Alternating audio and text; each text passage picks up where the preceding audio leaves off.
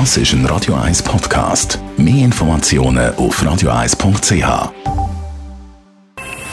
Best auf Morgenshow wird Ihnen präsentiert von der Alexander Keller AG. Ihre Partner für Geschäfts- und Privatumzüge, Transport, Lagerungen und Entsorgung.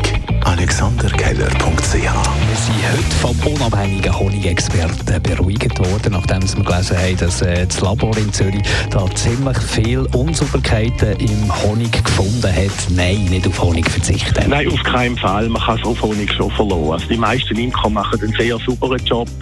Äh, man sollte doch nicht darauf verzichten, billig Honig aus fernen Ländern zu kaufen. Also chilenische, argentinische, chinesische, australische Honige sind sehr oft gestreckt. Also die haben dann noch 20, 30, 40 Prozent wirklich Honiganteil und der Rest ist so eine Art Kunsthonig, weil äh, die Industrie wirklich problemlos aus Zucker und aus Glucose kann eine Art Kunstmelasse herstellen, die man mit dem Honig vermischen tut. Also je billiger der Honig ist, desto wahrscheinlicher ist es, dass er gefälscht ist.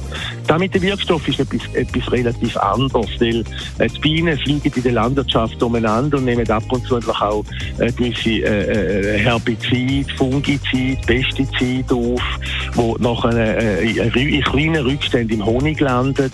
Aber das wird von den kantonalen Labor relativ intensiv kontrolliert. Also wer heute den Honig bei einem äh, heimischen Imker kauft, kann äh, zu 99,99 Prozent darauf verlassen, dass das ein gutes Naturprodukt ist und das total rein ist. Bei besten Bedingungen findet am Samstag die Street Parade statt. Das heisst immer natürlich wahnsinnig viel Arbeit für unsere Polizei.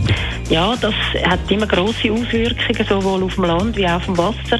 Das kann man auch alles genau nachlesen bei uns auf der Website. Es ist ja so, es gibt natürlich im Vorfeld recht viel zu tun für unsere Verkehrspolizei, weil da gibt es verschiedene Sachen, die man muss signalisieren muss. Man muss Fahrverbot machen, Halteverbot machen, Parkflächen aufheben, weil es braucht ja für den Anlass Platz und es braucht auch Rettungsachsen und Fluchtwege, die müssen freigehalten werden. Auch auf dem Wasser gibt es andere Vorschriften im Seebecken. Dort äh, gibt es regelrechte Fahrstraßen. Also dort ist ganz klar, wo darf man noch durchfahren, wo darf man ankern und wo nicht, damit alle aneinander vorbeikommen. Und wir haben heute Morgen herausgefunden, Nein, klassisch werden keine Postkarten mehr verschickt oder nur noch sehr wenig. Aber mit der Postkarten-App von der Post, da geht es ab in den Sommerferien. Im Juli 2022 äh, sind 870.000 Postkarten verschickt worden via App. Das ist ein Wert, den wir schon länger nicht mehr hatten im Juli. Das ist sehr viel.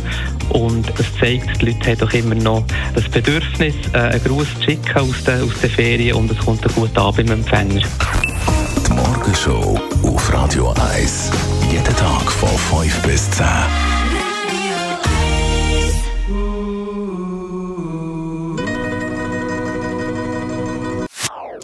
Das ist ein Radio 1 Podcast. Mehr Informationen auf radio1.ch.